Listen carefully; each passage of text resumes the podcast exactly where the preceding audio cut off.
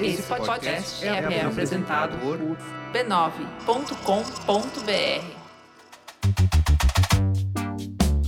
Olá, eu sou o Bruno Natal. Hoje é dia 20 de julho e no resumido número 171, olha o golpe, violência como solução, voyeur de criminoso, genes editados, roupas inteligentes e muito mais. Vamos nessa, resumido. Resumido.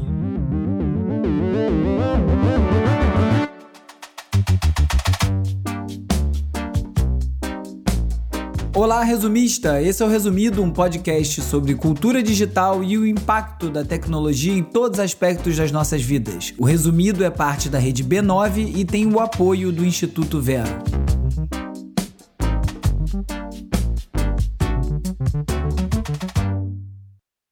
Vamos de cultura digital e como o nosso comportamento online ajuda a moldar a sociedade. Na semana passada, eu comecei o episódio falando sobre o caso grotesco do médico que abusou de uma mulher em pleno trabalho de parto e comentei também como foi importante a indignação, repúdio total a esse ato, afinal, nesses tempos bizarros não seria impossível o estuprador receber apoio. No entanto, chamou a atenção o aumento de seguidores na conta do médico, que passou de cerca de mil para 11 mil seguidores em 24 horas. A conta foi fechada em seguida e o número de seguidores deu uma baixada, mas o que explica essa corrida até o perfil do criminoso? No Correio 24 Horas, o especialista em comunicação digital Ícaro Zuckerman afirmou que esses novos seguidores podem estar relacionados ao impacto social que esse tipo de caso gera nas pessoas, com muita gente querendo saber o final da história que repercutiu no país todo. Todo mundo quer saber em primeira mão se o médico vai se defender das acusações ou se vai publicar algum comunicado oficial ou então vai até o perfil para xingar, ameaçar, numa espécie de exibição em praça pública do criminoso. Acontece que seguir um perfil desse tipo, mesmo que não seja em apoio, acaba gerando algumas consequências. A primeira é o aumento do alcance que esse perfil passa a ter com os novos seguidores. E outra consequência é a exposição a um tipo de conteúdo que pode ser muito nocivo para quem acompanha, porque qual tipo de conteúdo um estuprador pode ter para oferecer? Outro ponto importante é como o aumento da violência contra o abusador pode gerar algum tipo de empatia, já que o alvo dos ataques sempre pode ser visto como uma vítima.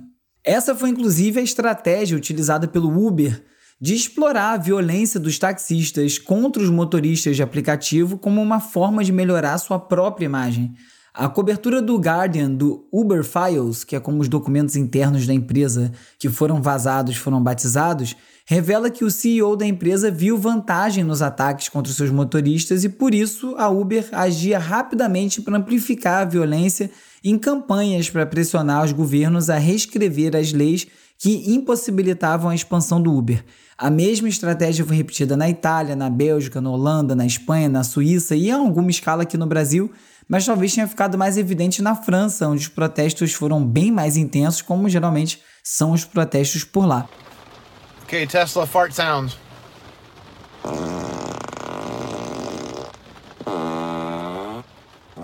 Falando em carros, nos Estados Unidos o governo decidiu que os veículos elétricos não podem ter som de peido.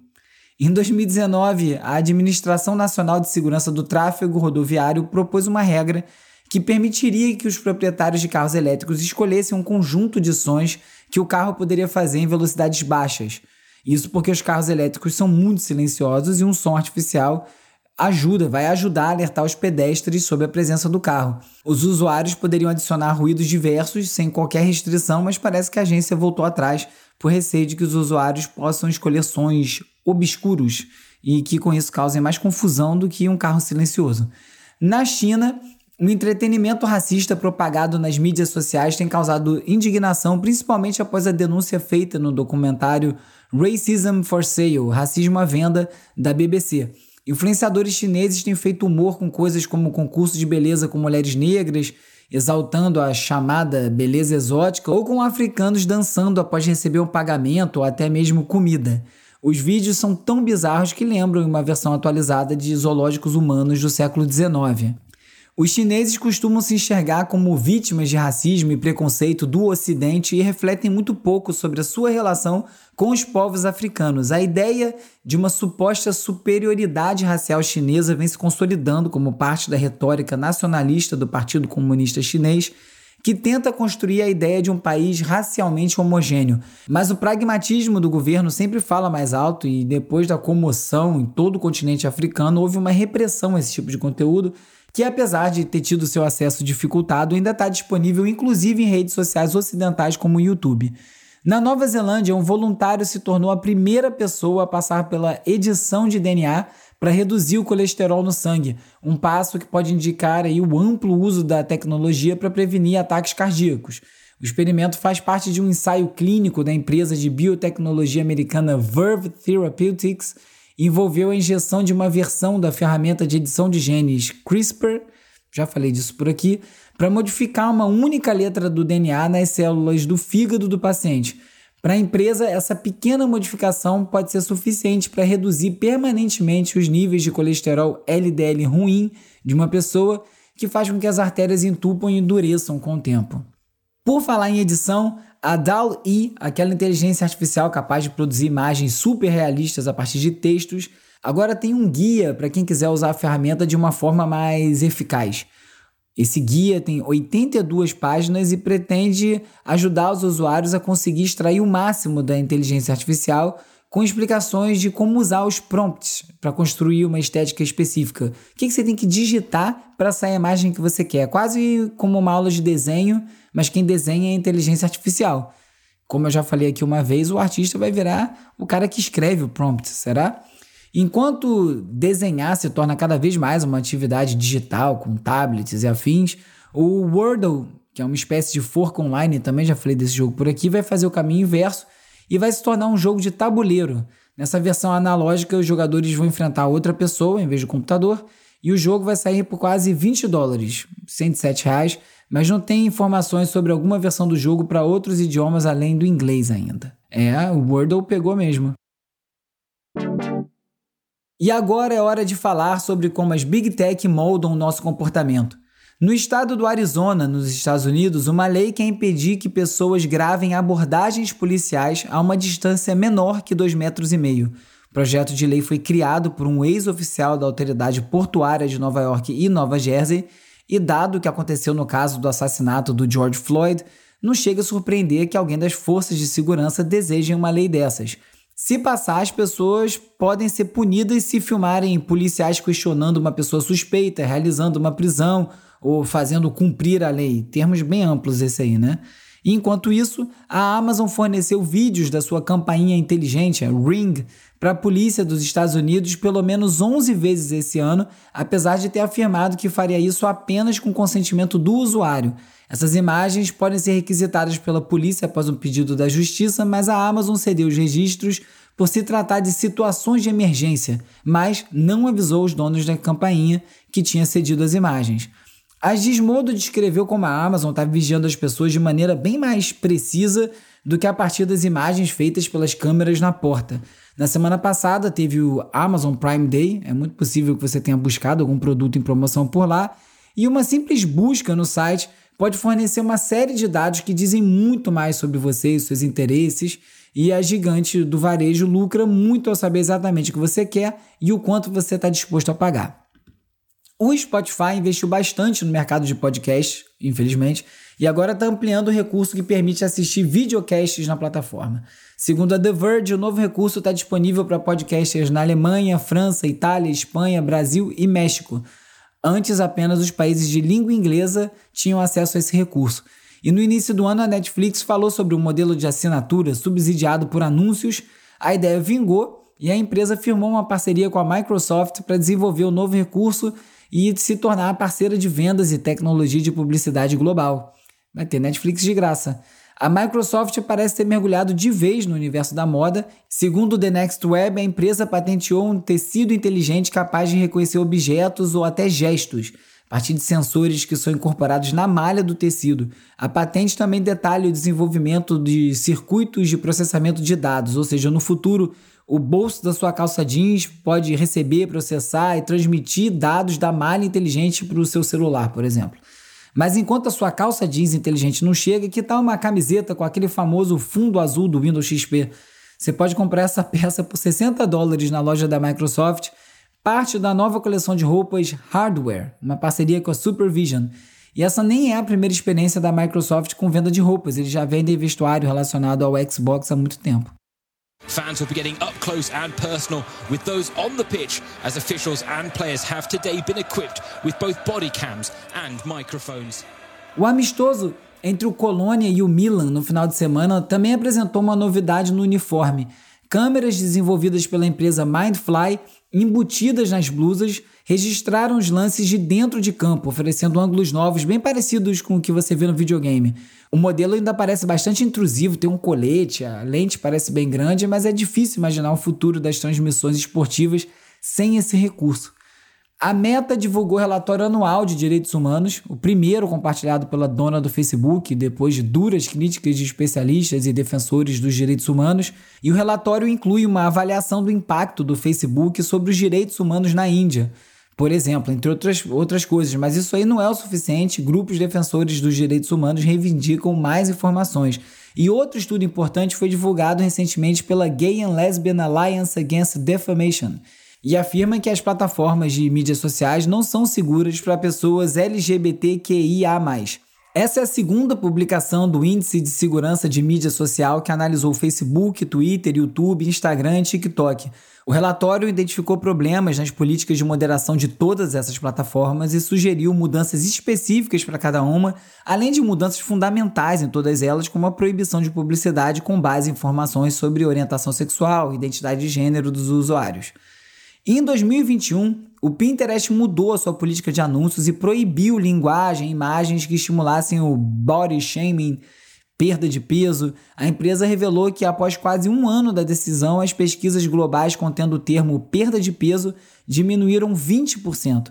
Em vez disso, os usuários estão acessando a plataforma para descobrir ideias que inspiram hábitos saudáveis, principalmente aqueles relacionados à alimentação saudável. E aí isso aí é mais uma prova que decisões de design, de algoritmo, têm impacto direto na vida das pessoas.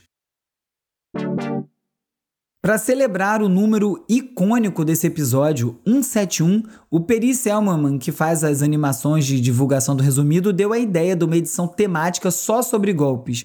A ideia é muito boa, mas o tempo era muito curto, então o Agenor Neto organizou um bloco com alguns golpes recentes que estão rolando online. O Brasil se tornou o paraíso dos golpes e, na sua coluna na Folha, o diretor do ITS Rio, Ronaldo Lemos, afirmou que o principal motivo é simples. Nossos dados estão expostos. Não importa quem você seja, seus dados estão disponíveis graças a algum vazamento em massa. E foram vários ao longo dos últimos anos, eu documentei quase todos aqui. Com isso é muito fácil você descobrir afiliação, data de nascimento, CPF, tudo mais que é necessário para fazer os mais diversos cadastros ou para se passar por outra pessoa. E não ajuda também o fato dos aplicativos de bancos e outros serviços serem desenhados como se nada disso existisse. O golpe do robô do Pix é a mais nova moda dos golpes e funciona basicamente como todos os outros. Promete dinheiro fácil e entregam prejuízo e dor de cabeça. Os criminosos criam uma rede de perfis falsos que chegam a ter centenas de milhares de seguidores e as táticas para fisgar as vítimas vão desde sorteios falsos até promessas de investimentos com ganho 10 vezes maior que o investimento inicial. O objetivo dos golpistas, além do dinheiro, é recolher mais dados de vítimas para aplicar outros golpes. E golpe é quase sempre uma combinação de conhecimento técnico e engenharia social. O golpista quase sempre tem a famosa lábia e consegue enganar suas vítimas e nos Estados Unidos, os policiais estão agindo de forma parecida. Quando eles encontram integrantes de grupos de cybercriminosos, esses policiais constroem acordos que acabam transformando os criminosos em colaboradores, igual filme de espião. Só que os golpistas alemães adotaram uma tática inversa e estão se passando por agentes da Europol e da Interpol. Aproveitando uma falha no sistema de telefonia alemão, os golpistas fazem chamadas em massa, utilizando call centers fora do país, e após uma chamada eletrônica alertando sobre um suposto roubo de identidade, as vítimas são transferidas para ligações diretas com os falsos agentes. E na ligação, os criminosos convencem as pessoas a protegerem o seu dinheiro comprando cartões presentes do Google Play, da Amazon ou criptomoedas. Os números utilizados realmente parecem com agências da Europol, que torna o crime ainda mais difícil de prevenir. E aquele crush do Tinder pode muito bem render um golpe. Nos Estados Unidos, os golpistas românticos arrecadaram 139 milhões de dólares em criptomoedas só no ano passado, utilizando perfis falsos para tapear e convencer as vítimas a enviar dinheiro. A média perdida por cada vítima é de 9 mil dólares. Em abril, o Google processou um golpista que utilizava os serviços da empresa para cometer crimes. O acusado usava contas de Gmail, números do Google Voice para aplicar golpes online, fingindo que estava vendendo filhotes de Basset-Hound, um cachorro. As vítimas, quase sempre idosas, faziam pagamentos com cartões pré-pagos também do Google e só no ano passado, a Federal Trade Commission dos Estados Unidos acredita que os golpes utilizando as mídias sociais faturaram 770 milhões de dólares. E não dá para falar de golpe sem mencionar o universo das criptomoedas. Uma seara propensa a muitos golpes para quem vai com muita sede ao pote. A crença que o dinheiro pode cair do céu é o que leva muitas pessoas a acabar sendo tapeado num golpe. Mas, de novo, nos Estados Unidos, uma crença religiosa acredita que o Bitcoin é uma manifestação do divino. Para os criptocrentes, o Bitcoin surge como uma forma justa de gerir a economia baseada em uma lógica matemática perfeita. A relação entre cristianismo e dinheiro não é assim também tão absurda para quem conhece a teologia da prosperidade e a sua ideia de que Deus quer que seu rebanho seja rico. Os religiosos se encontram, discutem sua fé e já até criaram comunidades todas voltadas para os ensinamentos das criptomoedas. Uma delas, em El Salvador, foi usada como exemplo e inspiração para o presidente Nayib Bukele transformar o Bitcoin em moeda oficial e investir pesado nos criptoativos. E com essa queda brusca do valor das criptomoedas, certamente o presidente de El Salvador vai precisar de uma ajuda divina para sair dessa crise. Os cofundadores da carteira digital MetaMask, Aaron Davis e Dan Finlay, ativaram o modo sincerão e afirmaram que colocar dinheiro em criptomoeda pode ser muito arriscado.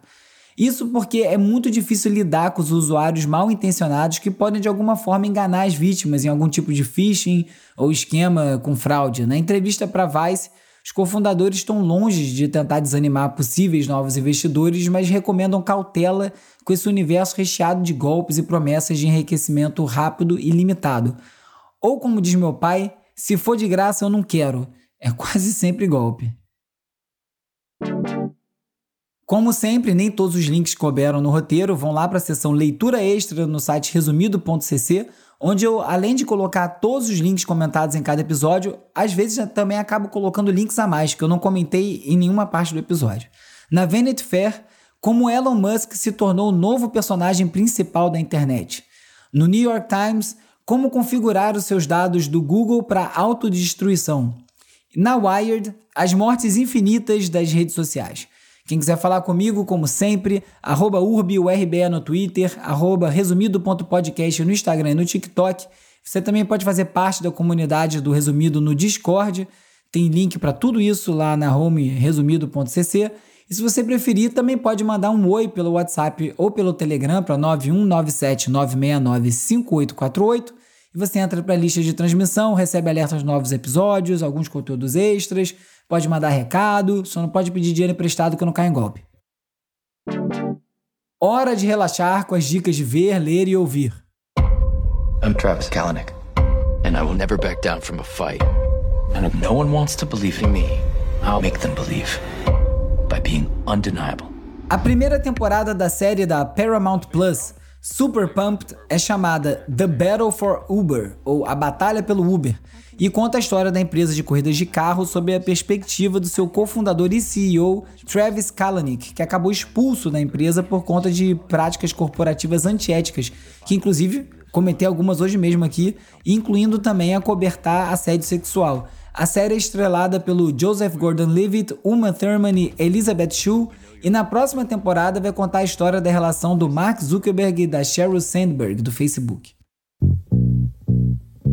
Please welcome to the stage one of Hollywood's brightest stars, Philadelphia's own, The Kid.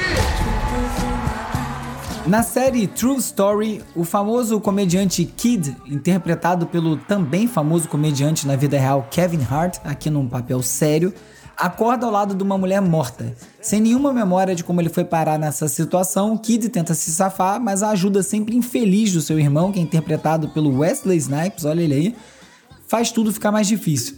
Não é nada demais, mas temos reviravoltas bem boas.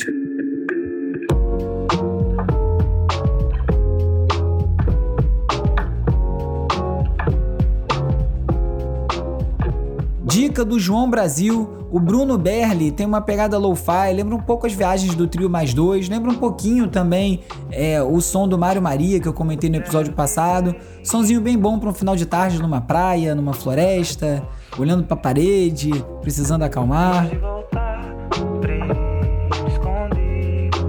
Nesse episódio, você ficou sabendo que seguir criminosos em redes sociais não é uma boa ideia, que a Uber acreditou em violência como um caminho e que já estão editando genes para evitar doenças. Soube também que a era das roupas inteligentes está chegando, que a polícia não quer ser filmada, que tá cheio de golpes por aí e muito mais. Se você gosta do resumido, recomende para mais gente, é muito importante, ajuda demais o programa a crescer. E também não deixe de curtir, assinar, seguir, dar cinco estrelinhas, deixar uma resenha na plataforma que você estiver escutando esse episódio agora. O resumido é parte da rede B9, tem o apoio do Instituto Vero, é escrito e produzido por mim, Bruno Natal. A edição e mixagem é feita pelo Hugo Rocha e o roteiro é escrito por mim e pelo Agenor Neto. As redes sociais são editadas pelo Lucas Vasconcelos, com design do Felipe Araújo e animações do Peri Selmanman. A foto da capa é do Jorge Bispo e o tema original foi composto pelo Gustavo Silveira. Eu sou o Bruno Natal, obrigado pela audiência. Semana que vem tem mais resumido. É tudo isso que é viver. Esse podcast é apoiado pelo Instituto Vero. Resumido, resumido.